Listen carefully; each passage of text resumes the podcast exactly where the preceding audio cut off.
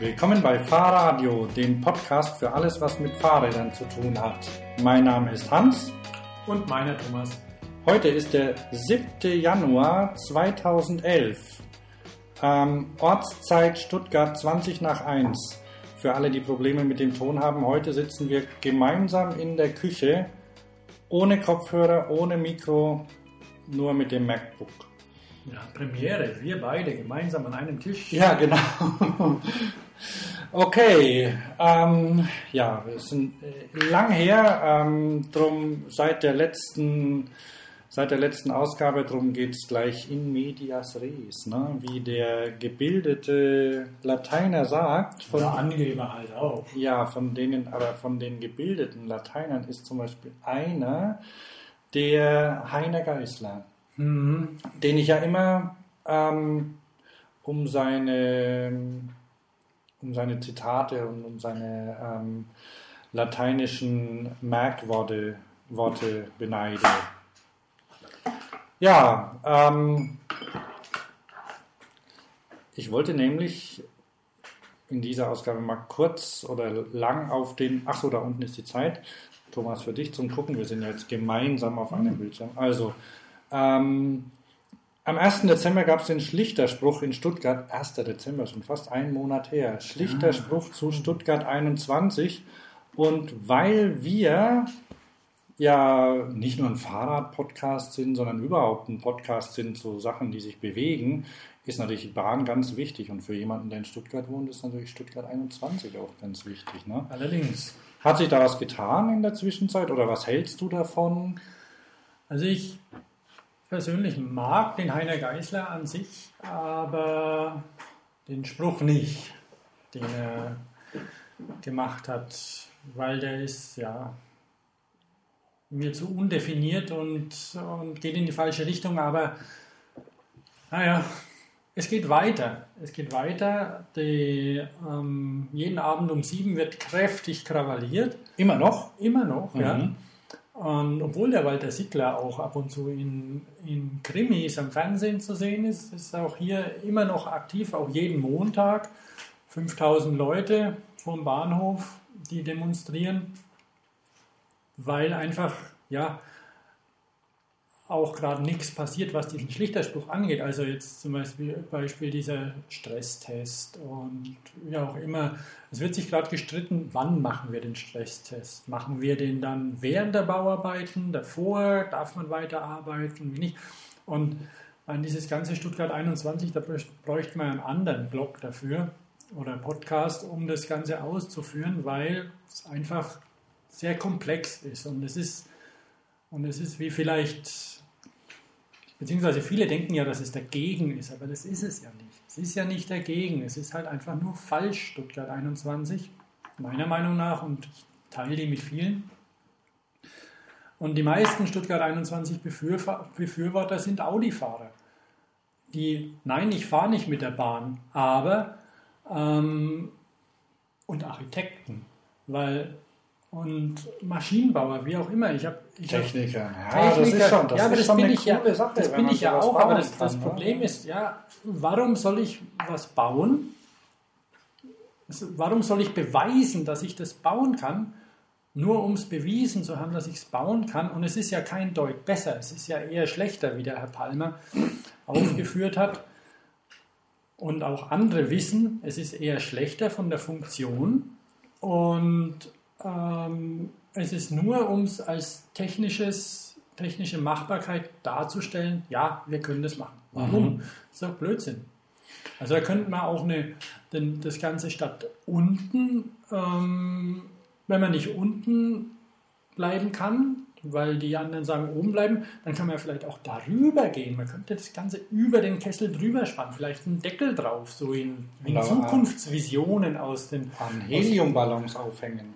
Ja, irgendwelche Firlefanz, das ist komplett egal, weil man jeder weiß, dass diese 4 Milliarden oder was auch immer das kosten wird, eigentlich Pillepalle sind gegenüber den Subventionen, was die Autoindustrie schon bekommen hat und alles. Also sagt dann irgendjemand, was regt ihr euch so auf? Das Geld ist da, gebt's aus. Ja, kann man ausgeben, aber nicht für so einen Quatsch. Aber ich glaube, damit müssen wir es fast beruhen lassen, weil sonst muss ich mich vielleicht auch echauffieren oder un, unsachlich werden. Ja, vielleicht sollten wir den, den Boris Palmer mal einladen. Der, der hat mir ja schon mal ähm, in, vor, vor einem Jahr, glaube ich, mir, habe ich ihm mal mein iPhone-Ladegerät geliehen. Der ist mir was schuldig. Allerdings. Ähm, der, was mir nämlich gefallen hat, ist, der, der Heiner Geisler hat gesagt, wenn ihr es äh, zu den Leuten, die mit ihren Laptops und den PowerPoint-Präsentationen ange, angetreten sind, wenn ihr mm, es nicht so erklären könnt, dass ich es verstehe, dann habt ihr es selbst nicht verstanden. Das fand ich eigentlich ganz, ganz Ja. gut und deshalb, weil du meinst, dass, äh, man bräuchte da ein eigenes Blog oder ein eigenes Podcast dafür. Vielleicht, äh, man kann Sachen einfach erklären, verständlich. Zum Beispiel, weißt du, was Netzneutralität ist?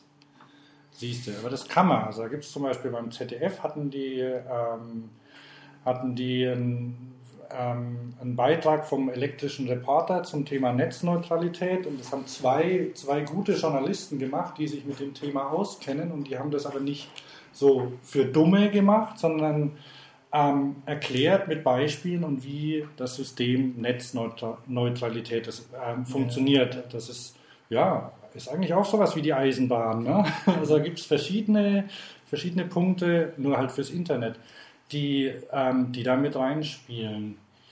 Ähm, also ich, ich würde es nicht aufgeben. Also wir bleiben da auf jeden Fall dran, weil es ja eine Sache ist, die, die alle berührt. Und wenn wir, wenn, wenn es ganz schlecht kommt, kommt die nächste Ausgabe des, äh, des Fahrradio-Podcasts ja nach der Landtagswahl. Wir Äh, gucken mal, dass wir ein bisschen ja. schneller sind. Aber bis dahin wird sich auf jeden Fall weiterhin einiges tun. Und ähm, hoffentlich auch weiter gewaltfrei, weil das ist schon toll, dass das so funktioniert. Trotzdem, muss ich sagen. Ja, und es gibt auch Organisationen, die sich dazu einsetzen. Und äh, es kommt, ähm, ja, vielleicht, vielleicht können ja die Auto, Automobilindustrie auch mal das viele Geld, das sie bekommen, für sinnvolle Sachen einsetzen. Was ich zum Beispiel, muss ich dich kurz unterbrechen, was ich nicht verstehe, ist, warum, warum sich Daimler und andere Hersteller für Stuttgart 21 einsetzen. Das kann denen doch egal sein.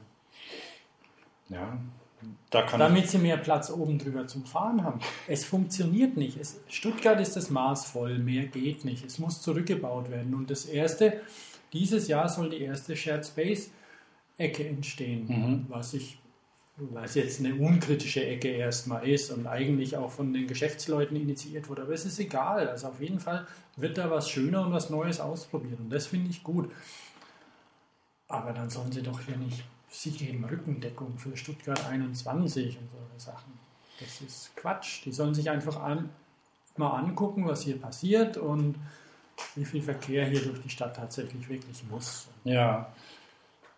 Ähm, überhaupt ist das System, also ist es halt einfach eine, ich, ich glaube, dass es langsam ähm, einen, oder dass das Verständnis darüber, dass also das System Individu Individualverkehr mit Auto vor allem in der Stadt ähm, überholt ist und dass das, also dass das sich ändern muss.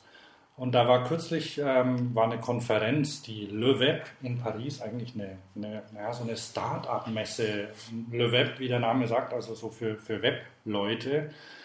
Ähm, da war aber zum Beispiel auch, da war der, der Carlos Gosen, der Chef, spricht man das so aus? Ich habe keine Ahnung. Ich weiß es Der, nicht, wie man der Chef von Renault ähm, hat, die Key, hat die Keynote gehalten, die allerdings stinklangweilig war, weil er irgendwie nur erzählt hat, dass jetzt den Nissan Leaf, das ist das erste ähm, elekt vollelektrische Auto, ausliefern. Ähm, und auch, auch sonst in Richtung, also in Richtung Elektromobilität gehen. Ähm, ich habe aber an anderer Stelle gelesen, dass zum Beispiel, das kann aber auch so nur irgendein seltsamer Wettbewerb gewesen sein, dass das Renault ein, ein Taxi, ein neues Taxi-Konzept unterstützt hat. Ähm, oder das Design, dass äh, kleine Kapseln sich aneinander hängen und durch die Stadt fahren. Ich habe heute erst in der Zeitung gelesen, dass, dass der Herr Goschen Gossen, wie auch immer man Also man ausspricht- schreibt es G-H-O-S-N. Ich weiß, wie man schreibt. Ich habe das schon, ich, kenne den Namen und, und bin auch. Ähm, ja, aber ich wollte dich nicht vergessen. Ja, ja, nee, das, das ist auch okay, aber es ist ein bisschen schwierig, weil ähm, er hat wohl drei hochrangige, Ingen hochrangige Manager rausgeworfen oder wie auch immer, die sein Elektrokonzept nicht so hundertprozentig unterstützen oder despektierlich darüber gesprochen haben oder wie auch immer oder, oder angeblich Industriespionage und wie auch immer. Also das, was man davon halten soll, weiß man nicht. Also es ist ja, der Staat hat natürlich hohe Anteile auch an Dings, an, an Renault, deswegen sind die da auch interessiert und die fördern ja auch 5000 Euro pro, ja, ja. Pro Auto. Ja, in, äh, aber da, da waren ja noch mehr Autoleute und überhaupt Mobilitätsleute. Da war zum Beispiel Bertrand Picard, kennst du den? Ich glaube, der ist irgendwie mit dem, mit dem alten ähm, Ballonfahrer Picard verwandt. Der ist mit einem Solarflugzeug um die Welt geflogen. Mhm. Und Shai Agassi, den kennst du auch, oder? Ja gut, aber der gehört ja zu Renault quasi. Wer? Better Place und Renault ist doch eine Gemeinschaftsaktion. Ja, ja, gut, aber der war auch dort mhm. auf dieser Konferenz und hat ähm, erzählt, so dass es also, dass quasi Start-up, also so neue Firmen sich gerade in dem Bereich auch gründen können und sollen. Also dass es da Bewegung gibt, weil wann, wann ist die letzte neue Autofirma oder sowas entstanden oder die, die letzte neue Eisenbahnfirma, aber ähm, das ist ja schon lang her. Ähm, und dass es da Möglichkeiten gibt und zwar immer mehr.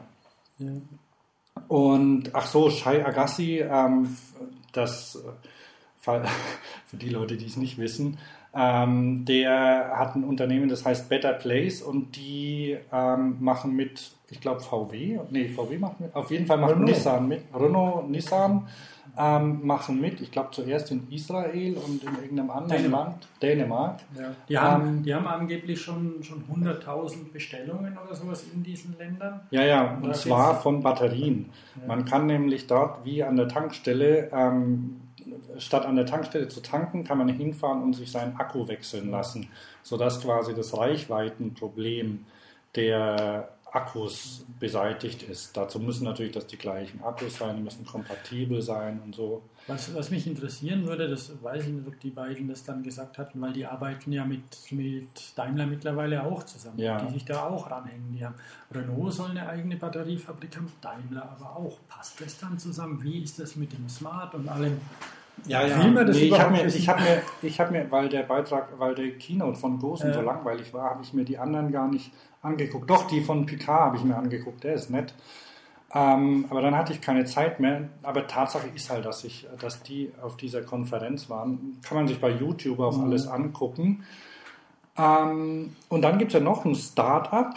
Oder dann hast du noch eins zu, gefunden zu ähm, Open Source Autos, ne? Ja, ja.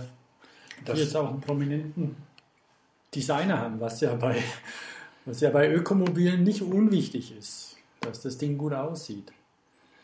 Genau, und das heißt, habe ich das hier nicht aufgerufen? Äh, ich mache mal kurz die Website auf. Ähm, also das sind zwei, zwei ähm, ja, ein, eines ist, eine, ist die Organisation, die das, ja, die, die Open Source Entwicklung ähm, steuert, die heißt Fortifiers. Die Links übrigens, weil wir klicken hier im Web rum, die Links gibt es alle unter delicious.com slash tag slash Fahrradio und natürlich in dem, im Blogbeitrag zu diesem ähm, Podcast. Sieht man bei, bei dem Fahrradio auch, ne? Bei fahrrad.io auf der Genau, unter der Fahrradio auf der Web, fahrrad.io auf der Website ähm, gibt es die ganzen Links dazu. Also River Simple heißt dieses Fahrzeug. Die haben das auch mit großem Tamtam -Tam vorgestellt schon mal, großer Bahnhof in London und allem. Und das Ding sieht halt, ja, naja gut, das sieht halt, sieht halt so aus, wie es aussieht. Also angeblich ist es ja für den chinesischen Markt oder für das chinesische Auge entworfen. Dieses Fahrzeug sieht man auf Fahrrad.io auch ein Bild oder so. Nein, nein Weil der Chinese die Acht liebt, deswegen wurden überall irgendwelche achtförmigen Rückleuchten und so. Aber es sieht nicht gut aus. Es sieht auf jeden Fall nicht gut aus, das Fahrzeug. Und ich glaube, Sie haben begriffen, wichtig ist Optik.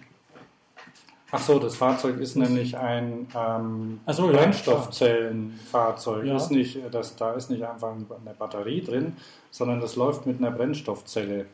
Und ich weiß gar nicht genau, also wenn das Ganze Open Source ist, dann muss ja auch die Technik der Brennstoffzelle Open Source sein, oder? Ähm, Wir ja. müssen uns da auch ein bisschen. Ja, ja, genau. Nee, also zu dem River Simple und den ganzen Autos und den ganzen mm, neumodischen Sachen und was alles auf uns zukommt, wie auch immer das dann sich nennt, denke ich mal, ja, damit es gekauft wird, muss es gut aussehen. Weil sonst ist es wie ein Liegerad und dann wird es sich nicht durchsetzen. So einfach ist es. Ja. Ähm, ich habe aber noch was anderes, also äh, zum Thema Open Source, Mobilität. Äh, da gibt es auch im Web ganz viel. Da komme ich auch später bei einer Veranstaltung, die demnächst ist, noch zu. Ähm, und ein Beispiel, da gibt es auch einen Link dazu, das heißt Cyclicious. Und wahrscheinlich, äh, das ist ähm, ein Fahrradroutenplaner, der ähm, der Google-Karten, also der verschiedene Quellen nutzt und die zusammenfügt zu, eine, ähm, zu einem ähm, leichten System, mit dem man Länder, Städte ähm, weltübergreifend sich Fahrradtouren zusammenstellen Mhm. kann. Und, und auf fahrradkompatiblen Straßen. Richtig, ja. Und da nutzt er Google-Karten, OpenStreetMap und MapQuest, was in Deutschland, glaube ich, nicht so viele kennen. Ähm, und das funktioniert. Ich habe ich hab mal eine, eine Route von Stuttgart nach Barcelona zum Beispiel eingegeben. Ähm, das kann man sich anzeigen lassen und man hat eine einheitliche Oberfläche, anders als bei den ganz furchtbaren Radroutenplanern, die es zum Beispiel in NRW gibt. Kann sich mal jemand die Mühe machen und zum NRW-Radroutenplaner gehen. Ich bin ja kein Tourenfahrer, aber das schreckt mich schon so ab, die Bedienung, dass ich ähm, überhaupt in NRW nicht mit dem Rad auf Tour gehe. Und der endet auch an den Grenzen von NRW, weil das System nicht kompatibel ist mit dem von Hessen zum Beispiel. Ähm, und sowas machen dann Leute einfach selbst, weil es ähm, mit, mit ähm, relativ einfachen Mitteln, mit ein bisschen ähm, Programmierkenntnissen, oder man muss gar nicht programmieren können, man muss nur Sachen zusammenpatschen, nennt sich dann Mashup. Ähm, Schönes Wort. man muss nur ähm, diese ganzen Webdienste, ähm, die haben ja alle ähm, Schnittstellen, die, die offen sind oder die man anzapfen kann und die baut man zusammen und dann hat man ein neues Werkzeug. Ähm, da gibt es auch einen Link dazu. So, und jetzt gehen wir mal zum Thema Technik und Design, also mal zu Fahrrädern, neue Fahrräder. Ne? Und da sind wir auch gleich bei, bei einem meiner äh, ähm, Lieblingsthemen, bei Transporträdern. Und da habe ich eine hübsche Seite gefunden. Das ist ein ähm, Fotograf, der heißt Alain Delorme und der hat eine, eine Fotoserie, die heißt Totem. Ich weiß jetzt auch nicht genau warum, ähm, aber das sind man, man, muss es sagen, es sind retuschierte Fotos. Also es sind, das sind Lastenräder mit sehr viel drauf. Aber ähm, Thomas, du hast doch mal dieses, äh, dieses Foto aus Shanghai gesehen, oder? Mit dem kleinen Klapprad, mit der großen, mit dem großen Plastikcontainer hinten drauf. Ne? Ja, ja, ja. ja. Habe ich bei Facebook, glaube ich, mal gepostet. Und also in, in Asien wird, wird immer noch ziemlich viel mit äh, Lastenrädern transportiert. Und ich bin eigentlich sehr dafür, das ähm, mehr zu machen. Und die haben riesige Vorteile. Brauchen Genau. keinen Strom, die brauchen kein Benzin. Und da sind ja sehr schön. Zum Beispiel das eine Bild, das ist die, wer, wer mal nachklickt, das ist die Totem Nummer 8. Ein groß, ein, ein, ein Mofa ist es oder ein Elektrofahrrad, glaube ich, mit, ähm, mit großen Friedhofsgestecken drauf. Und dann transportieren die auch ähm, Computerkram und alles auf den Fahrrädern. Was hat denn der Mann jetzt retuschiert? Hat er nur die Farben retuschiert oder auch die Objekte? Ich weiß es oder nicht. weiß man es nicht? Ich, ich weiß es nicht genau. es sieht ja. schon auch. Also ich glaube, der hat auch die Objekte teilweise retuschiert. Zum Beispiel eines mit voller Bürostühle. Aber das kann durchaus sein, weil man kann das machen. Ich bin ja schon umgezogen mit meinem Transportrad. Ähm, wir haben ja auch ein, wir haben ja auch eine, eine Expertin zum, Stimmt, Thema, ja. zum Thema Transportrad. Oh, die dürfte Hier. sich vielleicht mal vorstellen, hm? Magst du dich mal vorstellen? wie du heißt. Pia. Jawohl, das ist Pia Steb, also meine Tochter, ähm, die ja bis vor einem Jahr eigentlich immer mit dem Transportrad transportiert äh, zur Schule gebracht worden ist, weil äh, das Transportrad ist ja seit einem Jahr kaputt und muss mal. Soll ich da ein neues kaufen? Soll ich Ja. da ein neues anschaffen? Wieso denn? Weil das schön war, mit Ja? zur Schule zu fahren. Ist das schöner als mit dem Auto? Ja, Und was sagen die anderen in der Schule? zu dem Rad. Ja, oder möchten die auch damit gebracht werden? Die finden das auch gut. Mhm. Aber schon 50.000 Euro gespart. Stimmt, ja. Naja, gut. So viel kosten die großen Autos, Pia. Für die man dann keinen Parkplatz findet. Ihr wart immer zu zweit drin gesessen, ne? du Ja. und dein Bruder. Ja, also ähm, ich, ich finde das in, in der Stadt, finde ich das, ähm, finde ich das eigentlich ideal, weil gerade jetzt im Winter habe ich es auch vermisst. Na, man fällt nicht um damit. Ja, Aber da muss, muss ich jetzt demnächst mal in mich gehen und auch mal wieder die, die Kasse nachschauen, wie viel da drin ist, damit ich da mal wieder eins anschaffen kann. So, aber es gibt ja nicht nur Dreiräder, es gibt ja auch Vierräder. Hast du das schon gesehen, Thomas? Das Flow-Bike. nö. Nö, nö. Das kommt aus Holland.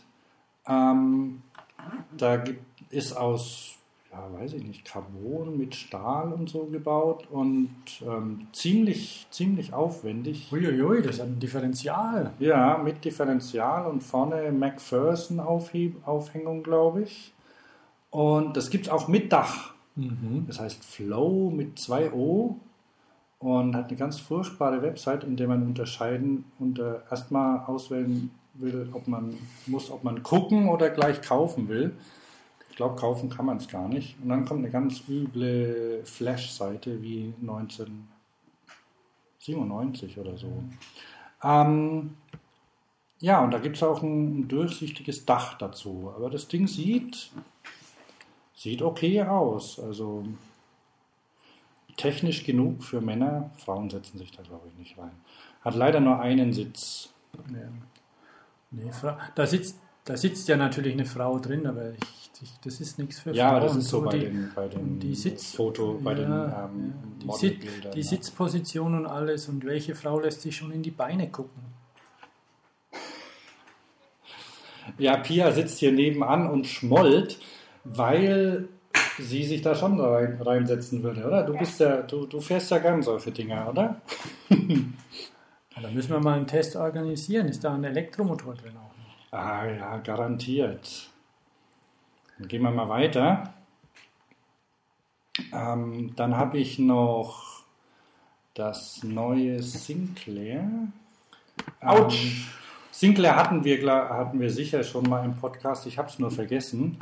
Ähm, Sinclair, das war der Typ, der das erste Elektro-Dreirad ähm, gebaut hat, Lord Sinclair, ähm, der ein großer Freund der Eleganz ist. Jetzt gut, wenn man das, also und es gibt ein neues äh, Projekt oder einen neuen Prototyp, man kann es kaufen. Ja, ja. Ja, ein neues Fahrrad ähm, von Sinclair Research.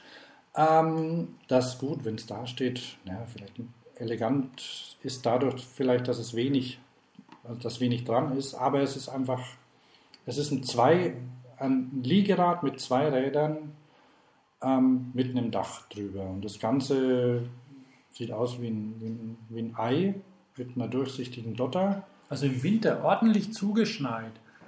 Bis zum Boden kann Ja. es durchaus attraktiv sein. Wie Dass man es nicht sieht, vielleicht als Berg. Ach so, ja. Auf jeden Fall ist es, also da ist nichts neu an dem Ding. Ne? Also da, wenn man stehen bleibt an der Ampel, muss man die Füße nach unten rausstellen. Da ist auch ein Loch in der Karosserie dazu. Oder seitlich. Ähm, seitlich geht es vielleicht auch. Und ja, also ich, es hat halt, also für mich, je nachdem, wo man fährt, hat es einfach ein Rad zu wenig. Ja. Mindestens, weil ich, ähm, nicht glaube, dass das so gut funktioniert. Ich würde es gerne mal ausprobieren, aber ähm, das ist ungefähr so wie der BMW C1 Roller. Auch nur mit Vollvisierhelm verspiegelt zu fahren, damit man nicht erkannt wird. Ja. Nee, es ist Ähm, wirklich, ähm, muss da ehrlich sein, das Ding ist nicht schön und nicht praktisch. Also gerade in der Stadt, was will man mit so einem Ding? Ist ein Liegerad schon unpraktisch in der Stadt. Du, Jetzt du weißt, glaube ich, auf die, auf die. hat das Ding einen Kofferraum? Keine Ahnung. Ich sehe keinen. Da hinten vielleicht. Eine Ja, kleine Kofferraumboje. vielleicht, aber super efficient MCR Pancake Motor, na gut. Adjusted. Wildlederüberzogener Lenker. Braucht kein Mensch. Ähm, Schaut schlecht aus, kein Kofferraum. Ja. Was will ich mit dem Ding? Nee, wenn man zum Beispiel dieses Teil anguckt und sich dann in der Fahrstil, auf die du glaube ich kommst, Mhm. ähm, von Sir Moulton das Interview durchliest, der einfach sagt, Liegeräder sind okay, aber in der Stadt nicht zu gebrauchen, wegen Übersichtsproblemen und allem. Und das hat noch mehr als ein normales Liegerad. Der neue Opel. Ja, da war jetzt äh, gerade Werbung. Ähm, ja, also das, das funktioniert. Ähm, das, das könnte, kann, kann nie ein Massenprodukt werden. Und also das, das ist einfach, man, man setzt sich in sowas nicht selbstverständlich rein. Und Vor allem, wenn man, die haben ja ein Video dazu auf ihrer Website und wenn man dieses Video sieht, dann weiß man, warum es nicht funktioniert. Genau, weil man in dem, da muss, ich habe immer Angst um den Fahrer Ja. in dem Londoner Verkehr, wo es unterwegs ist. Ähm, Link dazu gibt es auch bei Fahrradio. Einfach mal an, anklicken und angucken und ähm, dann froh darüber sein, dass man ähm, aufrecht auf einem Hollandrad unterwegs ist. So, dann ähm, auch, auch interessant ist das, ähm, dann, das machen wir noch kurz. Ein Schneemobil habe ich bei Neuerdings gefunden. Ein ähm, Liegerad auch wieder mit Raupen, mit Ketten dran und vorne Skiern, mit dem man angeblich auf Schnee fahren kann. Ähm, ich zitiere, der italienische Designer Michel Martin, Martin soll Urheber dieses Fahrzeugs sein, das die besten Eigenschaften des Raupenfahrzeugs mit einem Skibob verbindet. Soll Urheber, wer streitet zwar schon ab. Ja, das sieht jetzt nicht schlecht aus. Das, äh, das macht sich sicher ganz gut in irgendeinem, ähm, in irgendeinem Film, in dem es äh, auf einem Planeten für so, so eine Mars-Mission oder so, so ähnlich könnte das sein. Das sieht aus, wie wenn man es hinten schieben könnte, wie ein Rollstuhl. Ja, ja, jedenfalls ähm, glaube ich, glaube ich nicht, dass man damit sehr weit kommt bei Schnee oder mehr Spaß hat als mit Schneeschuhen. Hier auch wieder Gepäckträger Fehlanzeige, aber und all, ich weiß nicht, ob das als Spaßgerät wirklich zu benutzen ist. So, dann ähm, war in meinem E-Mail-Eingang die Firma Müsing drin, die du ja noch kennst, Thomas. Ne? Ich weiß gar nicht, ob wir das mal erzählt haben, dass du da oder ob wir das sollen. 91. Ja, Ja, war das. da warst du fest angestellt bei der Firma Müsing, oder? ja. Aber da hatte, da waren die eigenen Verhältnisse noch anders, ne? ja, da gehört es noch dem Herrn Müsing und seinen Kompagnon. Genau. Und jetzt ist es ja eine Marke, die zu ähm, welcher Hab's vergessen. größeren, ähm, auch zu, zu der Firma, die Kalkoff und Schon sowas. lange ne? nicht mehr. Nicht? Schon lange nicht mehr. Nee, nee, so. die haben das abgeschafft. Die Ah. haben ja, die haben sich, die hatten das fr- früher, du meinst ähm, Derby Cycles. Genau, Derby Cycle. Derby Cycles hatte den Namen, Rechte und Produktion Mhm. und solche Sachen, aber haben das im Rahmen der Aufwertung ihrer eigenen Fokus-Palette aus Mhm. dem Programm genommen und den Namen verkauft an eine andere Firma, die das jetzt weiterverwendet. Aber im Moment fällt mir der Name nicht ein und äh, müsste ich jetzt schon googeln und das will ich nicht. Naja, jedenfalls hat Müsing auf, ähm, auf ähm, also habe ich eine Pressemitteilung gelesen, dass die jetzt eine super coole neue Webseite haben mit fokussierten Angeboten und direkten Wegen zum, also und mit einem Konfigurator. Am besten ist, also auf der Homepage, okay, da gibt es dann drei Knöpfe. Einer heißt Konfigurator, der nächste heißt Katalog 2011 und dann Händlerstandorte. Standorte. Und wenn ich auf Katalog 2011 komme, dann lande ich auf der Download-Seite und kann mir den Katalog als PDF runterladen. Na gut, dafür hat es einen sehr großen 20 x 20 cm Knopf bekommen. Und der Konfigurator, der ist leider sehr enttäuschend. Da kann ich mir nämlich zum Beispiel ein Rennrad auswählen. Ähm, das steht dann da und dann muss ich aber zwingend, genau, das kann ich dann verändern. Da kann ich dann die Schaltung zum Beispiel ändern. Dann Warum kann ich, das davon? ja, das, da, weil es geht. Achso, Und kann mal jeder ausprobieren. Eine, eine, ein hübscher Bewegungseffekt. warum sind da Seite- keine Bilder drin? Ja, ja das, das ist das, ne? Na gut, man kann dann, wenn man Row, äh, dann hat man eine Liste mit dem Schaltung, dann kann ich eine Shimano 105, eine Dura Ace 10, Shimano Ultegra, kann ich mir auswählen, dann nehme ich mal die Ultegra. So, aber da hat sich an dem Bild nichts verändert. Ähm, und ich kann aber, ähm, ich muss das auch in der richtigen Reihenfolge machen. Ich muss Schaltung, dann muss ich die Gabel aussuchen, dann muss ich Option Schaltung auswählen. Das kann ich aber nicht einfach so. Das heißt, ich kann nicht einfach sagen, gib mir ein Rad und ich baue es um, sondern ich muss von vorne anfangen, immer. Und das ist vielleicht bei Schaltung, ja, und ich kriege auch keine Hilfe dazu. Was zeichnet eigentlich eine Ultegra aus und reicht mir vielleicht eine 105 oder so? Also gibt es keine Infos zu. Ähm, besonders auch schlimm. schon bessere Konfiguratoren gesehen. Ja, ja, besonders schlimm ist es zum Beispiel bei Laufrädern. Ich habe ähm, letzte Woche habe ich mich mit jemandem unterhalten und der hat gemeint, also Triathleten, was, was die momentan oder überhaupt Rennradfahrer, also Hobbyfahrer, Laufräder, was anderes besprechen die momentan gar nicht mehr. Und da muss man natürlich auch sehen, ja, passt das überhaupt zu meinem Rad? Schaut es okay aus, ne? wenn ich da diese neuen Zipple-Räder drin habe und äh, was auch immer mit den mh, Speichen und so, das muss ja alles passen. Nur man sieht es nicht. Ähm, für jemanden oder für alle, die sich mal anschauen wollen, wie man sowas besser machen kann, ähm, die sollen dann mal zu Trek gehen. Und zwar Trek Project One heißt das Ding. URL ist auch im Blog. Da kann ich aber zum Beispiel erstmal die Farbe verändern vom Rad. Ne? Und dann kann ich mir die Komponenten aussuchen, wie ich will. Dann nehme ich mir das Lenkerband und suche mir ein schönes aus. Und dann kann ich mir die Kurbeln auswählen und ich sehe, ah ja, dann kann ich mir ein gelbes Lenkerband hinmachen. Und dann wird das Foto abgedatet. Dann sehe ich mein, mein Fahrrad, wie es dann auch aussehen wird. Ne? Und so muss ein Konfigurator Ja. aussehen. Ach so, zahlen muss ich bei Trek ungefähr 15.000 Euro, glaube ich. Oder was kosten diese Dinge? Ja, keine Ah nee, jetzt bin ich im Moment bei 4.300. Das geht ja, aber es geht noch viel teurer. Also wenn ich dann einen hochindividuellen Schriftzug haben will.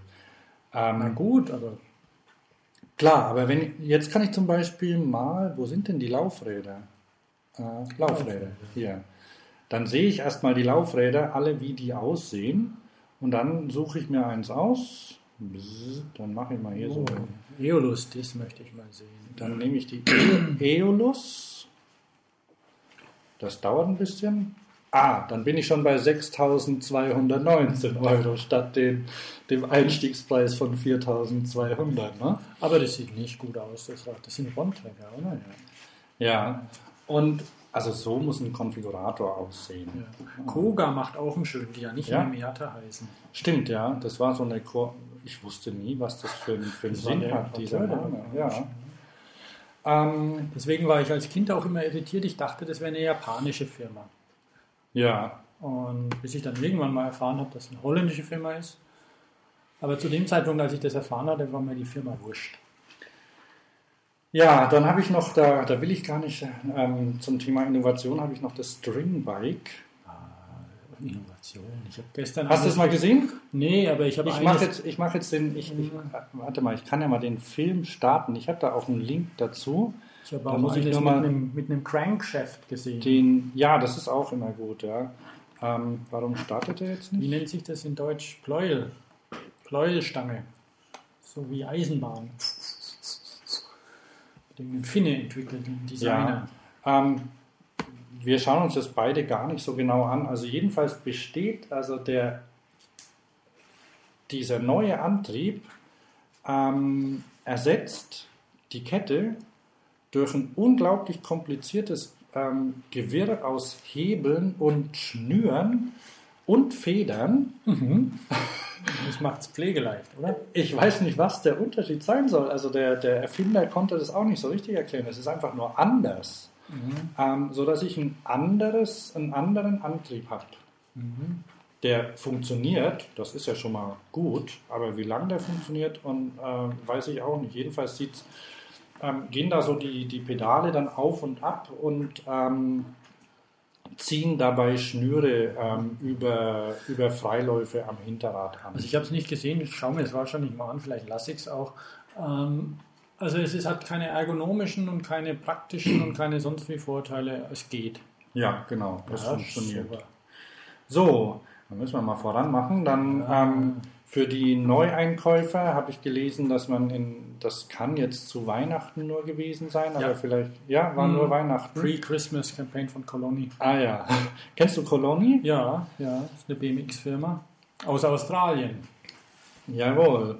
Ähm, das wäre ja mal, könnte man hier auch machen. Ne? Da kannst du nämlich, wenn du ein richtiges Upgrade haben willst als, als äh, Jugendlicher, da kannst du deinen, deinen Tretroller, deinen kleinen Alu-Klapp-Tretroller gegen ein, also in, für ein BMX-Rad in Zahlung geben.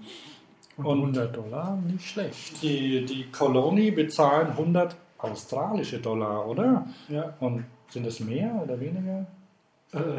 Na egal, jedenfalls gibt es 100 australische Do Dollar und das hört sich schon mal nicht schlecht an für deinen alten zusammengeschrammelten Tretroller oder den Tretroller, den du von deinem kleinen Bruder oder von deiner kleinen Schwester geklaut hast. Man darf allerdings nur einen. Also, oder der vor der Schule herrenlos rumlag. Und den kannst mitnehmen. Mhm. Da gibt es den Link auch dazu. Dann habe ich noch, dann habe ich noch ein paar ähm, Sachen zum Thema Sport. Ne? Das war, wir sind jetzt in der Rubrik Sport angelangt. Ja. Da müsste normalerweise noch ein Trainer dazwischen, jetzt zum Sport. Ähm, da wollte ich noch kurz erzählen, was wir verpasst haben im letzten Jahr, nämlich die Hallenradsport-WM 2010 in Stuttgart. Irgendwie haben wir das nicht hinbekommen. Ne? ja. Die haben das aber auch unattraktiv gestaltet, wie das Ganze. Ich glaube, die ganze Welt hat das verpasst. Ja. Und ähm, ich bin mir auch nicht so sicher, ob, äh, ob ich wirklich viel Spaß gehabt hätte dort, ne? weil ich habe mir ein paar Videos bei YouTube angeguckt. Bikeballer 2000 einfach suchen bei YouTube oder hier auf den Link klicken. Der hat, glaube ich, jede Veranstaltung dort aufgenommen. Also zum Beispiel zum Radball. Mhm. Und naja, Radball ist schon, also das ist ganz nett zuzuschauen. Aber ja, auf die Dauer schon ermüdend. Und darum ähm, bin ich eigentlich froh, dass ich nicht dort war und mir das stattdessen jetzt zwischendurch mal bei YouTube angucken kann. Wobei Radball, hm, das möchte ich vielleicht mal mit meinem normalen Fahrrad ausprobieren. Ja, man sollte das einfach auf die Straße bringen, was auch schon ein Versuch war. Ah, Ein ja. Schweizer Hersteller, es gibt, es gibt ja nicht, nicht viele Fahrradhersteller, für, die für diese Extremrandsportarten, die bei der UCE Hallenradsport-WM betrieben wurden, also Kunstradfahren, Radball, äh, Wettsteigerfahren und keine Ahnung, also wie sie alle heißen, sind ja nicht viele. Da gibt es eine Handvoll Hersteller in der Schweiz und in Deutschland, die da Fahrräder herstellen und ein Schweizer Hersteller ähm, hat auch versucht, das Konzept für die Straße flott zu machen. Und ähm, weil einfach das Problem ist, dass das in der Halle einfach uncool ist. Mhm. Die Räder blöd aussehen. Und ja, die sind da dran, ob es klappt. Man weiß es nicht. Mit, dem, mit den Fixies, die sich ja immer noch nicht äh, äh, totgefahren haben, ähm, könnte das was werden. Ja, das glaube ich auch. Ähm, ja, auch so eine Sache, äh, eine, eine andere Sache, die wir quasi ähm, eigentlich logischerweise verpasst haben, weil das andere Leute, weil das äh, eine Aktion war von, von Leuten, die das äh, zusammen geplant haben, war die Fahrt von Stuttgart nach Barcelona mit Fixed-Gear-Rädern. Und das äh, Projekt nennt sich Vamos a la Playa Stuttgart Barcelona Fix. Da gibt es auch eine Website dazu und wahrscheinlich demnächst auch ein Film. So kurze Ausschnitte sind, sind schon zu sehen. Hast du gesehen? Ja, die sind dran. Die sind Ja, dran. und der ist sehr gut fotografiert. Auch Fotos gibt es gute zu sehen. Leider in einem Magazin, das nicht gut ist, nämlich in der letzten äh, für uns jetzt noch aktuellsten Ausgabe der Spoke. Und zu der Die Zeitschrift letzte wahrscheinlich.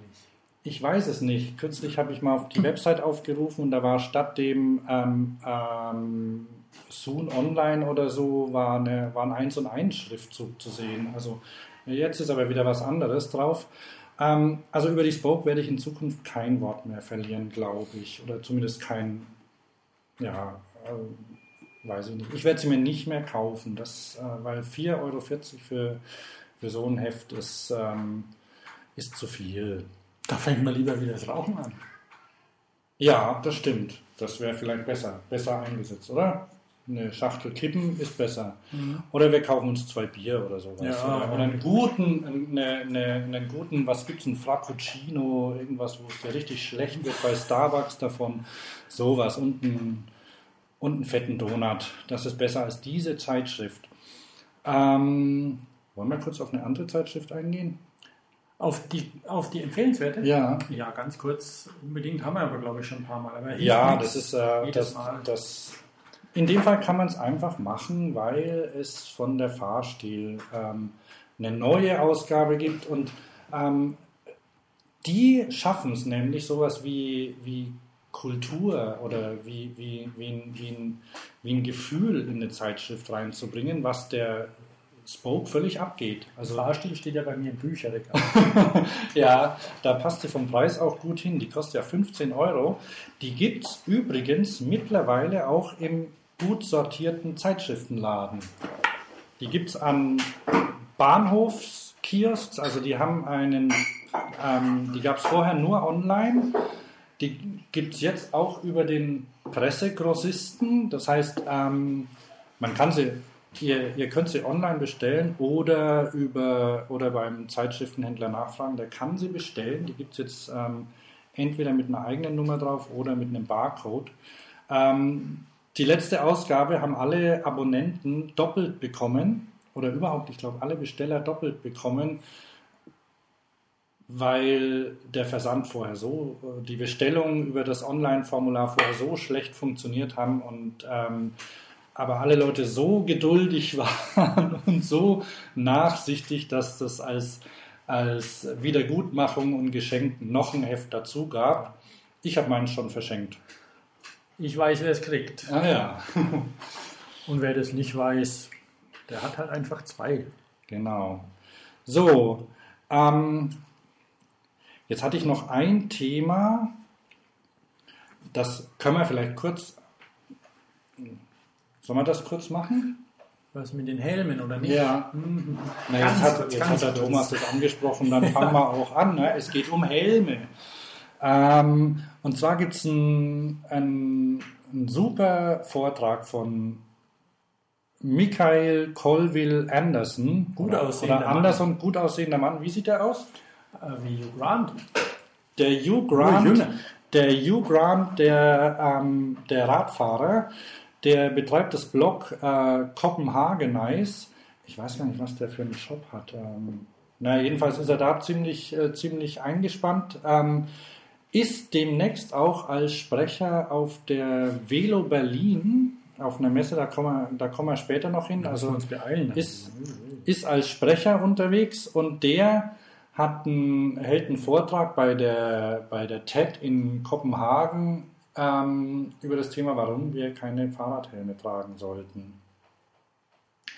Ähm, da hat er mal ziemlich viele ähm, Zahlen zusammengesammelt und ähm, der, das Ergebnis ist eigentlich das, dass ähm, ja, Fahrradfahren, also mit äh, oder dass Helme falsch konstruiert sind, ähm, um die Fahrradfahrer schützen sollen, dann, dass eigentlich der, der Fahrradfahrer sich nicht selbst schützen, äh, sich nicht vor den Autofahrern schützen sollte, sondern die Autofahrer auf den Fahrradfahrer aufpassen sollten. Und es gibt halt so ein paar ähm, Messungen, die halt belegen, dass zum Beispiel Fahrrad, ähm, Helmpflicht für Fahrradfahrer deutlich dafür sorgt, dass, ähm, die, dass Leute weniger Fahrrad fahren. Ja, ja. Und auch die Aktion, die es in Dänemark, da kommt er auch her, gab ähm, so eine ähm, Aktion zum, einfach eine Kampagne für Fahrradhelme dafür gesorgt hat, dass jetzt weniger Leute in Dänemark Fahrrad fahren. Den Film sollte man sich einfach mal angucken und drüber nachdenken. Ähm, ich weiß nicht, ob ich, also ich setze ja einen Helm auf, ähm, meistens, aber eigentlich um, um mich zu schützen, weil ich so ungeschickt bin.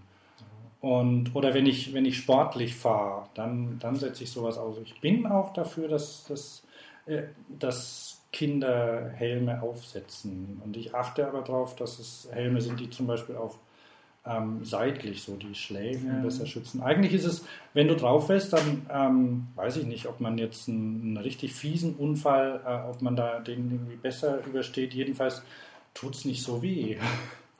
Ja, also ich bin froh, dass es Helme gibt. Und genau. ich bin auch schon ein paar Mal auf den Kopf gefallen. Das ganz große Ganze, Helmpflicht, ja, nein, für wen und wie. Also ich denke, dass man auf, auf Pedelecs, die 45 fahren, schon den Helm aufsetzen sollte. Ja. Das finde ich, vor allem, weil die ja auch technisch oft mit der Geschwindigkeit nicht zurechtkommen, diese Dinge. Und andererseits aber mit irgendeinem lahmarschigen Lastendreirad beim Rumeiern, da sollte vielleicht eine Mütze reichen, weil man schwitzt ja wie blöd. Also es ist ein bisschen schwierig und sollte vielleicht eben auch im, im ganzen Großen, also wir als Fahrradio sind ja vielleicht auch sowas ähnliches wie der VCD. Ja. Also es ist, man muss es als Ganzes sehen auch. Ich und neige ja auch gern mal zu Extremismus und denke dann, für Leute, die zuhören, die vielleicht auch Kinder haben, da, da achtet man immer drauf. Und ich weiß nicht, das Kind kommt immer in den Kindersitz und sowas. Ganz klar, selbstverständlich, wenn ein Auto keinen Kindersitz hat, da fährt mein Kind nicht mit. Und da, da reagiert man, da reagiert man vielleicht auch mal über. Ne? Und das, ich bereue das dann danach manchmal. Und denke mir, oh Mann, das wäre doch gar nicht notwendig gewesen. Aber ich, ich verstehe auch viele Leute, die dann so denken und die meinen, vielleicht auch welche, die schon schlechte Erlebnisse hatten mit sowas, die meinen, man muss Leute auch vor sich selbst schützen teilweise. Aber in dem Fall fände ich es wichtiger, Leute erstmal aufs Rad zu kriegen. Ja, ja. Ähm, oder die sollen, oder zu Fuß, also auch äh, aufs Rad zu, zu kriegen, da, dazu, dass sie zu Fuß die Stadt erobern, dass sie einfach die den, den anderen mal sagen, wir sind hier, das ist unsere, also wir, wir bewegen uns hier auch. Ne?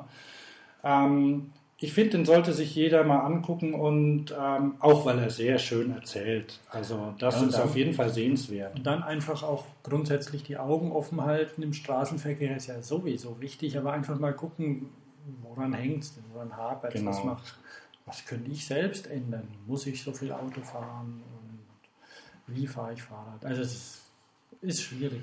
Und wenn, wenn ich dran denke, natürlich sagen dann auch viele, ja, wir sind auf der Urlaubsreise, haben wir auf der Hutablage verbracht. Und wir sind ja noch aufgewachsen, da gab es keine Gurte im Auto. Ja. Das ging natürlich, aber um jeden Toten und Verletzten ist es bitter schade. Und das darf man, gerade wenn man eigene Kinder hat, ist natürlich umso mehr, weil man es dann mitkriegt, was das für eine, was, was wäre, wenn.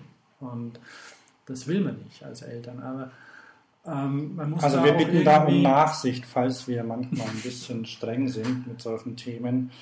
Ähm, ja. Aber man muss trotzdem irgendwie bei der Realität bleiben und kann, kann niemand, weil das nächste ist dann, ist dann vielleicht ein Rückenprotektor. Für ja, und ja. irgendwo hört es auf und dann muss man gucken, wie mache ich das Umfeld sicher, sodass niemand Angst haben muss. Das wäre schön. Ja. So, ähm, zu dem, zu dem Thema, genau, ja, da, da haben wir eigentlich einen super Übergang, weil eben dieser, ähm, ich spreche jetzt mal Englisch aus, Michael Colville Anderson ähm, auf einer der vielen Messen und Kongressen, die es im Frühjahr gibt, ähm, nämlich als Sprecher ist, nämlich bei der Velo Berlin. Und ähm, die Velo Berlin, da kannst du gleich noch was zu sagen. Du bist doch da angefragt worden, oder? Ja, ja.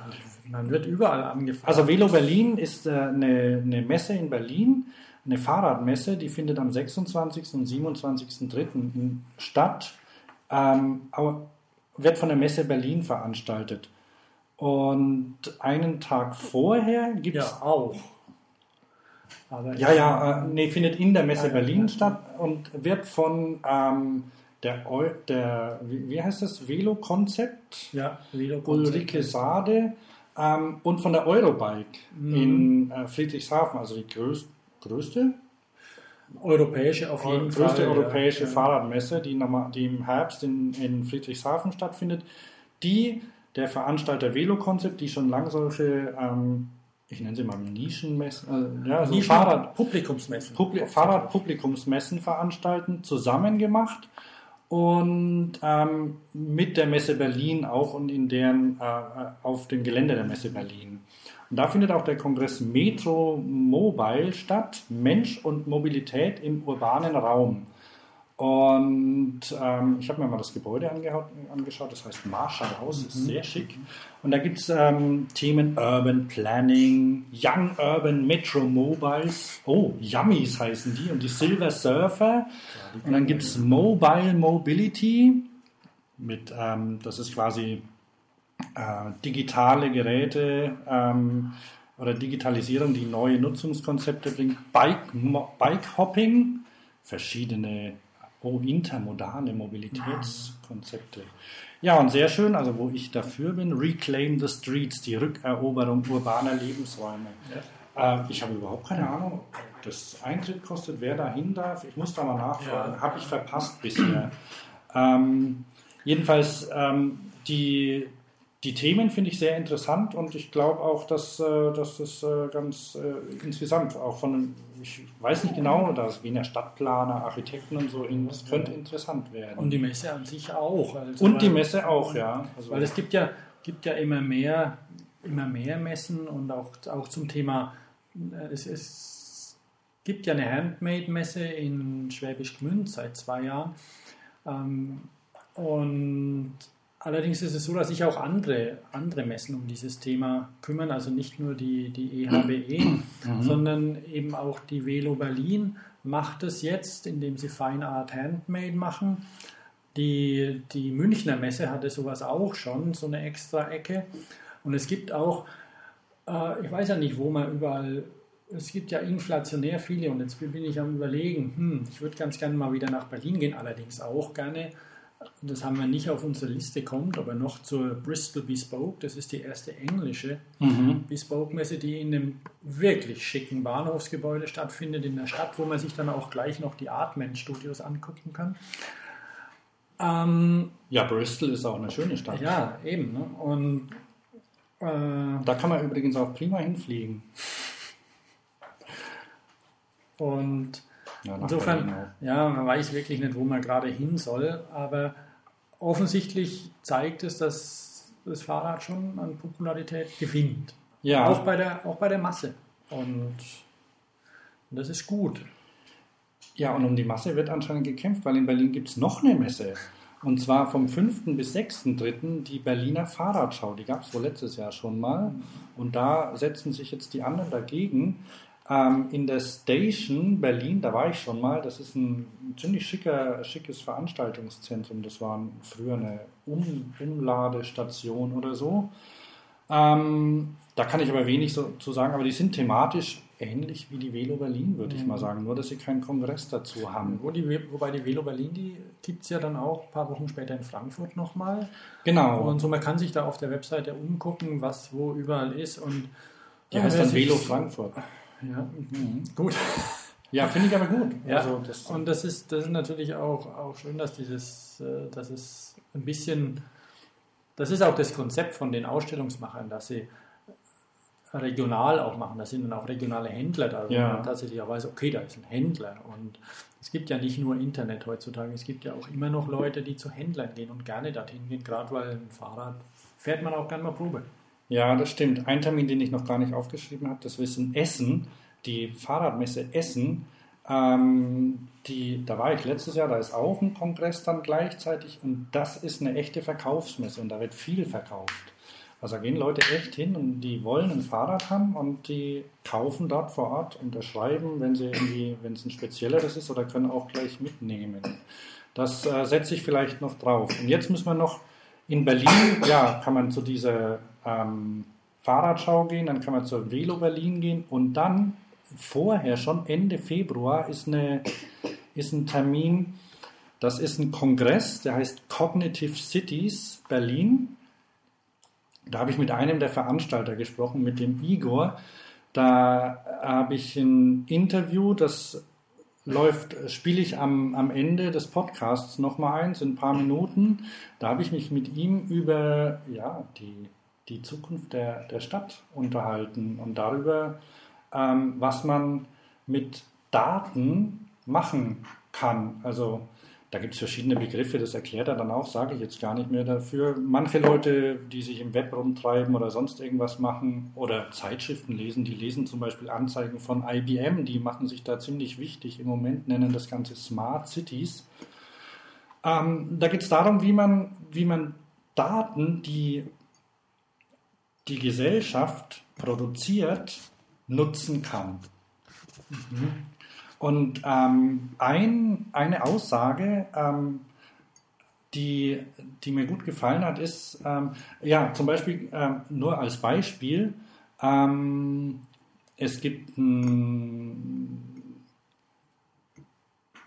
der ADFC in Berlin hat eine, hat eine Google Maps, ein Google Maps Mashup, auf dem alle getöteten Radfahrer des Jahres 2010 angezeigt werden. Es sind nicht besonders. Hoffentlich nicht mit Namen.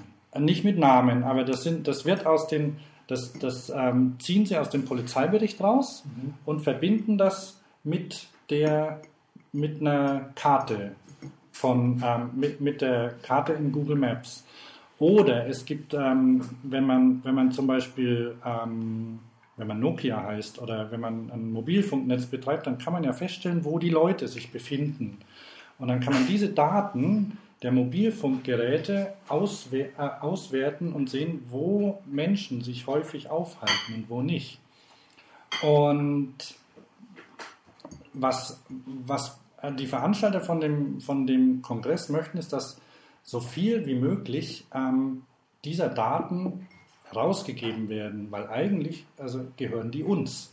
Ja. Wenn jetzt eine Stadt zum Beispiel, ähm, ja, wenn zum Beispiel ähm, wir so uns mit unseren Telefonen bewegen, dann wäre das ja schön, wenn wir die Daten, die wir da, damit produzieren, auch nutzen könnten, für was auch immer. Also das Einfachste ist ja, wenn ich unterwegs bin und ich habe Hunger, dann gucke ich bei Quaip zum Beispiel nach und schaue, welche ähm, über mein GPS-System, welche, welche Imbiss da um die Ecke ist. Und da gibt es eben verschiedene, verschiedene ähm, Themen dazu und da sind interessante Leute, die in einem... Hm?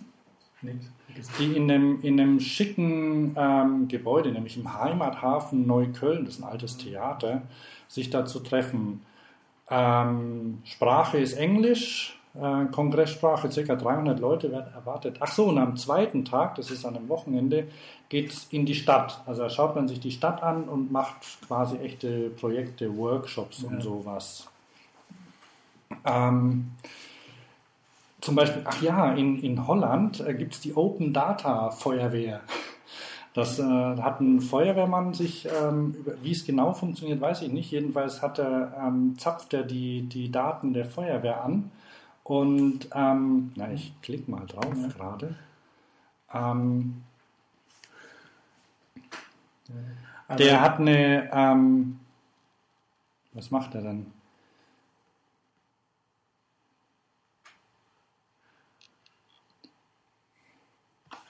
Ja, der, der nutzt die, die Daten, die die Stadt Amsterdam zur Verfügung stellt, um sie für, für die Feuerwehr zur Verfügung, also zu nutzen.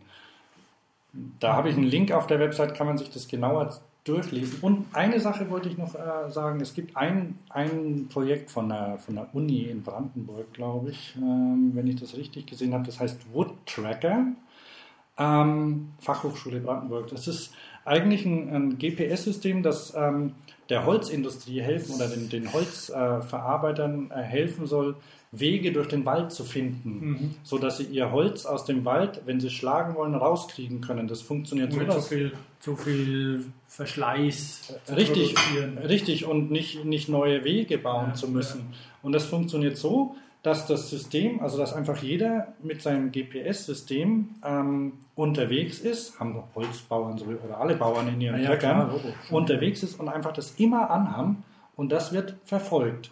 Und das System guckt, wo die meisten Leute fahren Mhm. und macht daraus, wenn sie sehen, aha, da fahren zum Beispiel 50 Leute, dann macht es daraus einen echten Weg. Also das ist dieses. Trampelpfadprinzip. Richtig, ja. Und die, und wenn sich manif was manifestiert als Weg, wird es automatisch eingezeichnet. Wenn ein Orkan kommt, schmeißt irgendwas um, ändert sich das, Mhm. ohne dass jemand händisch was eingreifen muss. Und dann gibt es natürlich überhaupt dieses Open, Open Street Map, die ja zum Beispiel in Tahiti nach dem, äh, nee, wo, äh, nicht Tahiti, ähm, wo war denn Haiti. letztes Jahr? Haiti, ähm, die überhaupt äh, die, die Karten neu erstellt haben, nachdem alles verwüstet war. Das ist ja alles von, von Hand gemacht. Das, Ja. Da hat keine Firma oder was mitgeholfen, das haben einfach Leute gemacht. Viele Deutsche auch. Naja, da gibt es Themen genug für die nächste Sendung, auch, Ja. ne, wenn ich das so sehe, weil nämlich ähm, wir sind rum mit der Stunde. Ja, wir müssen zum Ende kommen. Gibt es noch irgendwie einen Pick? Naja, ich habe ähm, eigentlich so. nächste. Ja, ähm, eigentlich wollten wir noch das Thema iPhone-Apps durchgehen, Oh. aber das würde zu ähm, lang führen und vielleicht machen wir da mal einen Spezialbeitrag. Ähm, ich habe eine, nee, ich habe eigentlich keinen Blick. Ich habe nur, ich wollte nur anmerken, vielleicht auch als Frage an die Hörer, ähm, wie man ein iPhone oder ein anderes Smartphone von mir aus am besten auf dem Fahrrad befestigen kann, weil ich habe immer Angst um mein Gerät. Ähm, Man von- vergisst, dass die Dinger 800 Euro kosten. Ja, ja, also wenn man sich das mit Vertrag kauft, zack, 10 Euro oder 100 oder so, da, das geht noch, aber wenn man es dann Ins Wasser schmeißt, so wie ich. dann kostet, dann muss, Ja. es nachkaufen, ruckzuck 700 Euro weg. Ja, das reißt ein ganz schönes Loch in die Haushaltskasse. Ja, und da gibt es von Biologic, das ist ja die Firma, die sich bei Dahon ausgegründet hat, ähm, gibt es jetzt den Bike Mount neu auch fürs iPhone 4. Und den hatte ich letztes Jahr schon mal zum Test, habe ihn auf mein Lastenrad montiert. Und der hat immer, also er ist wasserfest, also spritzwassergeschützt und ähm, das Telefon hält auch einigermaßen gut damit, aber es wackelt immer ziemlich rum. Man könnte allerdings die Leser auch tatsächlich, die Leser, die Hörer auch tatsächlich fragen, braucht man das? Nutzt man das? Oder ist es irgendwann zu viel? Ja, das kann natürlich auch sein. Also ehrlich gesagt vermisse ich mein Telefon nicht, wenn ich auf dem Rad unterwegs bin. Will man immer Ähm, drauf gucken? Ja, deshalb, vielleicht gibt es auch eine, gleichzeitig ist es, fänd, ja, ma- manchmal ist es gut, wenn man zum Beispiel eine kleine Tour macht oder so. Also ich denke, wir machen das in der nächsten, in der nächsten Ausgabe zusammen mit dem mit dem iPhone Apps und allem drum. Ja, sprechen ja. wir da nochmal Mhm. drüber. Ähm, weil mein Pick nämlich jetzt auch, ich habe äh, äh, irgendwo neulich gelesen, weiß nicht, ob es in der blöden oder in der guten Zeitung war, ich lese ja beides. Und da war eben drin ein neues, neues ähm, Statussymbol Zeit. Und die nehmen wir uns jetzt. Wir machen Schluss. Okay, cool, dann nehmen wir uns Zeit. Dann sagen wir Tschüss. Ich bin Hans. Und ich, Thomas.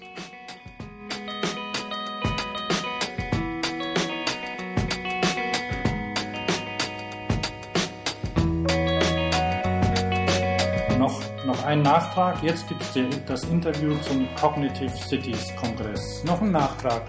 Wer warst du? Pia.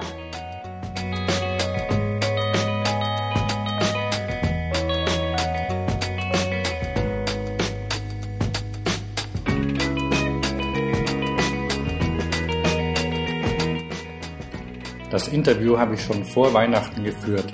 Und zwar mit Igor Schwarzmann, einem der Veranstalter der Konferenz. Und wir gehen auch gleich mitten rein.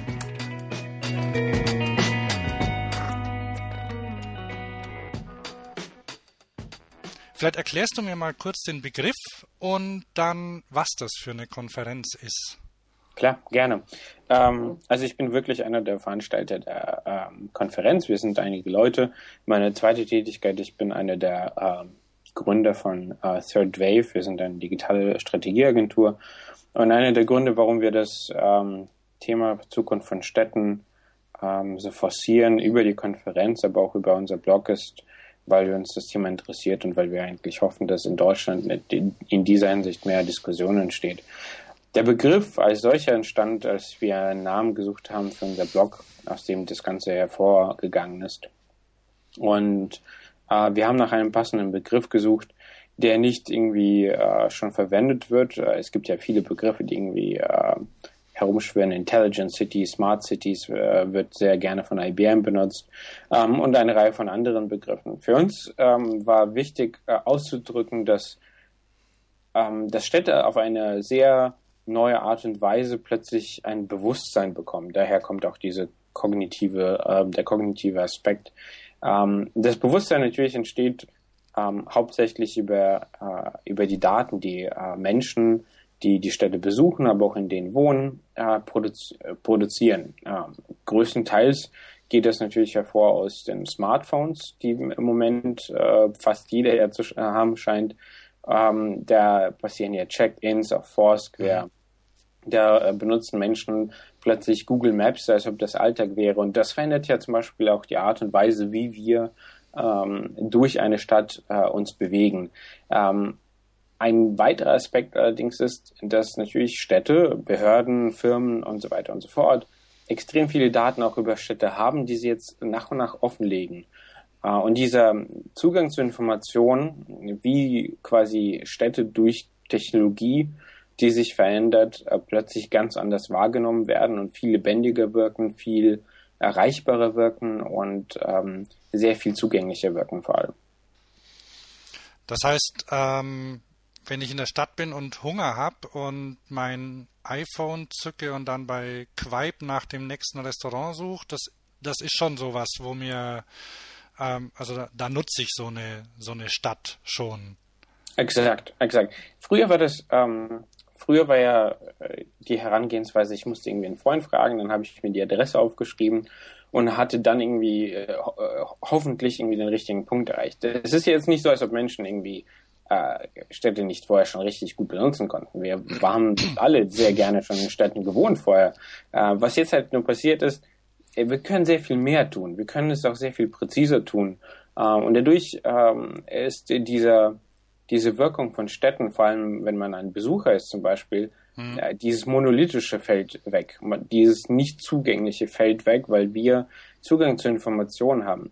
Aber das ist, es geht eigentlich bei der Konferenz nicht nur darum, wie man jetzt irgendwie im Alltag ähm, auch äh, mit Städten interagiert. Ähm, das ist sicherlich ein wichtiger Aspekt. Aber es, es geht auch darum, wie Disziplinen eigentlich zusammenkommen. Äh, ich denke, dass sehr viele ähm, Menschen zum Beispiel darüber nachdenken, wie kann ich Stadtplanung äh, besser machen. Wenn ich jetzt sehr einfach die Bedürfnisse von Menschen abfragen kann, weil äh, man sie über Communities zum Beispiel abfragen kann, aber auch weil wirklich viele Daten entstehen, die man äh, als Stadtplaner mit einbeziehen kann. Äh, Unternehmen wie Nokia, Unternehmen wie äh, Autohersteller äh, benutzen sehr viele dieser Daten, um neue Geschäftsmodelle äh, zu entdecken, weil ähm, ihnen Daten zur Verfügung stehen, die sehr, sehr viel mehr über Verhaltensmuster äh, von äh, großen Menschenmassen, aber auch von Subgruppen verraten.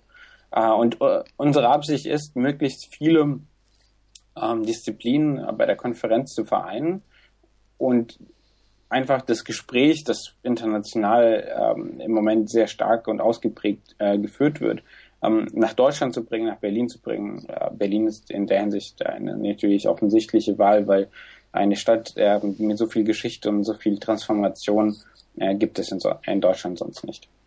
Vielleicht kurz zum Aufbau der Konferenz. Ähm, das Ganze findet, äh, wie bereits gesagt, in Berlin statt, 26. bis 27, und 27. Äh, Februar. Mhm. Ähm, der erste Tag ähm, wird ein, ein sogenannter One-Track-Event sein. Das heißt, ähm, wir werden uns alle versammeln äh, und alle meine ich ungefähr 300 Leute. Mhm. Ähm, wir werden uns versammeln im Heimathafen Neukölln was ein wunder, wunderschönes altes Theater ist, äh, im Herzen von Neukölln in Berlin. Äh, und werden dort äh, alle Teilnehmer gleichzeitig immer nur einem Speaker zuhören. Wir wollten eine sehr stark kuratierte, sehr fokussierte äh, Version einer Konferenz haben, damit wir die Message formen können. Mhm. Uns war das sehr wichtig. Ähm, und da haben wir für den ersten Tag haben wir schon sehr hochkarätige Sprecher gewinnen können.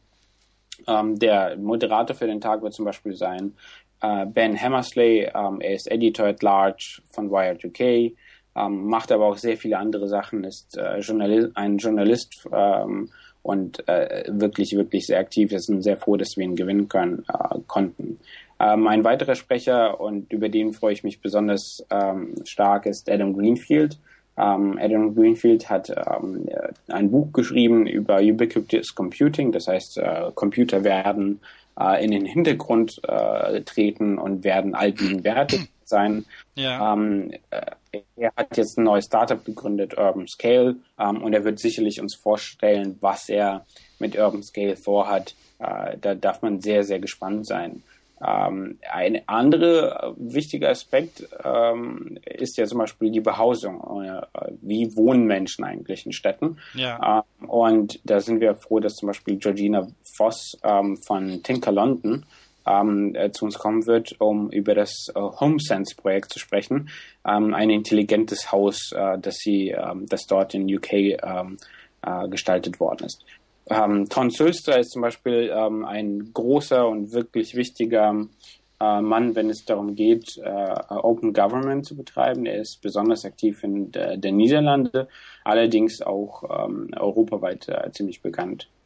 Und wir, ähm, wir sprechen im Moment mit wirklich vielen anderen. Wir haben super interessante Anfragen und wir äh, äh, wollen ähm, einen sehr fokussierten äh, ersten Tag machen. Der zweite Tag, da haben wir uns entschieden, ein ganz ähm, anderes Modell zu wählen. Und zwar wird es keinen einen festen Raum geben, sondern äh, es ist ja eine Konferenz über Städte. Das heißt, äh, im Idealfall ähm, beschäftigt man sich auch mit der Stadt selbst. Mhm. Was wir uns dazu äh, ausgedacht haben, ist ähm, in verschiedensten Räumlichkeiten, größtenteils über Kreuzberg verteilt, aber auch irgendwie an anderen Stellen, ähm, wird es Ver Veranstaltungen geben, Möglichkeiten, sich zurückzuziehen, um tiefer in äh, Workshop-Form ähm, auf die Themen vom ersten Tag einzugehen. Es wird Kunstausstellungen geben, es wird eine Filmvorführung geben, ähm, es wird sogenannte Workshops geben, das heißt, ähm, ein Vortrag wird ähm, gehalten, während man durch die Stadt läuft, um ähm, explizit auf die Stadt einzugehen und äh, zu erklären, was ähm, in, in, praktischer Form sich verändern wird. Äh, und diese Kombination aus einem sehr stark fokussierten ersten Tag und einem zweiten Tag, und dazu muss man sagen, nur der erste Tag kostet Geld, der zweite Tag wird komplett für alle frei sein, ähm, ähm, ist äh, aus unserer Sicht eine sehr gute Kombination, um äh, das Thema zu behandeln teilweise, ich weiß nicht genau welche, wenn, wenn die, wenn eine Stadt Daten freigibt, dann hat sie ja auch was davon, ne? dass die Bürger die zum Beispiel packen können und mit ein bisschen Programmierfähigkeiten ähm, möglicherweise eigene Sachen, ähm, eigene weiß ich nicht, Anwendungen daraus zu erstellen. In London zum Beispiel diese ganzen Fahrradverleihe, die es jetzt da gibt, da, da ploppt ja jede Woche eine neue Webanwendung dazu auf, wo man herausfinden kann, wie viele Tage die Woche man jetzt schon gefahren ist mit dem Leihrad und sowas. Ähm, das mag vielleicht anfangs noch wie Quatsch aussehen, aber das, da kann sich ja ja was draus entwickeln, oder? Und man sieht, glaube ich, auch, wo andere Leute mit Fahrrädern unterwegs sind und so. Das das, das geht ja schon in die Richtung, oder? Und sowas kann man ja mit relativ wenig Aufwand machen, wenn die Daten da sind. In der Tat. Ähm, wir, wir haben natürlich in Deutschland äh, wie immer das Problem, dass ähm, Deutschland da hinterherhinkt, was die Datenauflegung anbetrifft. Vorreiter ist in der Hinsicht, ähm, also London ist sicherlich sehr gut dabei, ähm, aber interessanterweise sind die kanadischen Städte ähm, äh, da allen voraus. Äh, die legen sehr viele Daten offen ähm, es gibt Programme, die dann heißen äh, A City That Thinks Like the Web. Ähm, äh, da geht es darum, das Verständnis offenzulegen, dass äh, bis zu einem gewissen Grad kann man seine Stadt hacken, wie man halt irgendwie eine Webseite hacken kann. Ja, man genau. Kann ja. Man kann einfach alles verändern, wenn man, äh, wenn man Daten hat. Natürlich ist es physikalische Formen sind noch nicht so zugreifbar, aber wenn Städte zum Beispiel Daten offenlegen, wie äh, wie viele Parkbänke gibt es in einem bestimmten Park, ähm, das mag wirklich am Anfang erscheinen, ja, warum würde ich das gerne wissen wollen? Aber äh, man wird feststellen anhand von den kanadischen Städten, dass tatsächlich Leute, die sogar sehr wenig Programmierfähigkeiten haben, diese Sachen anwenden, um Informationen auf eine andere Art und Weise aufzubereiten, um in ihren kleinen Communities, auch in ihren Nachbarschaften, Anwendungen zu schaffen, weil es heutzutage sehr einfach ist, solche Dinge zu verwirklichen. Ähm, und was wir, eine der Absichten, die wir haben ähm, mit der Konferenz, ist ja auch einfach die Aufmerksamkeit und das Level ähm, der Diskussion in Deutschland ein, auf ein anderes Niveau zu stellen. Wir brauchen hier mehr Leute, die sich inspiriert fühlen, äh, an ihrer Stadt etwas zu verändern. Und da brauchen wir einerseits äh, Individuen, die sehr ähm, eigenmächtig und sehr interessiert an die Sache rangehen, aber gleichzeitig ist es wichtig, natürlich irgendwie die, die gesamtheitliche Aufmerksamkeit und Wahrnehmung über eine Stadt ähm, zu verändern, damit äh, wir als Bürger einer Stadt ähm, auch bei der Haus, äh, bei der Stadtverwaltung auch unsere Daten bekommen, weil das muss man äh, einfach mal auch sagen, diese Daten gehören ja uns. Das sind ja Daten, die ähm, äh, die Regierung für uns verwalten. Äh, und äh, wir haben einen legitimen Anspruch auf sie und wir hoffen, dass diese Daten nach und nach offengelegt werden, damit Leute mit ihnen ähm, coole Dinge machen können. Zum Schluss noch die Informationen zum Ort und Zeitpunkt der Konferenz. Also ähm, es ist wie gesagt der 26. und 27. Februar in Berlin. Äh, man äh, bekommt allerlei Informationen auf conference.cognitivecities.com. Äh, wir verkaufen gerade die Tickets. Es gibt derzeit noch Early Bird Tickets, weil wir äh, nach und nach äh, sie gut verkaufen, was vielleicht für die, die Zuhörer auch interessant ist. Das Ganze ist sehr international angelegt, weil wir eine internationale Diskussion nach Deutschland holen wollen. Das heißt, der erste Tag wird komplett in Englisch stattfinden. Uh, und wir, wir freuen uns auch sehr darüber, dass ähm, einige ähm, Tickets doch ins Ausland verkauft werden. Wir sehen derzeit so ungefähr 40 Prozent ähm, der Leute, die bei uns ein Ticket gekauft haben, kommen aus dem Ausland. Uh, und der 26. Ähm, ähm, also der erste Tag wird im Heimathafen Neukölln stattfinden und der 27. wie gesagt verteilt über die Stadt äh, in verschiedensten Räumlichkeiten und äh, da gibt es auch sehr viele coole Projekte. Das Graffiti Research Lab wird zum Beispiel dort ähm, am zweiten Tag einiges machen und man kann dann seine eigenen digitalen Graffitis erstellen. Ähm, und es wird viele, viele andere Dinge geben, wie Kunstausstellungen. Cool. Okay, dann bedanke ich mich und ähm, freue mich schon auf Februar. Danke dir.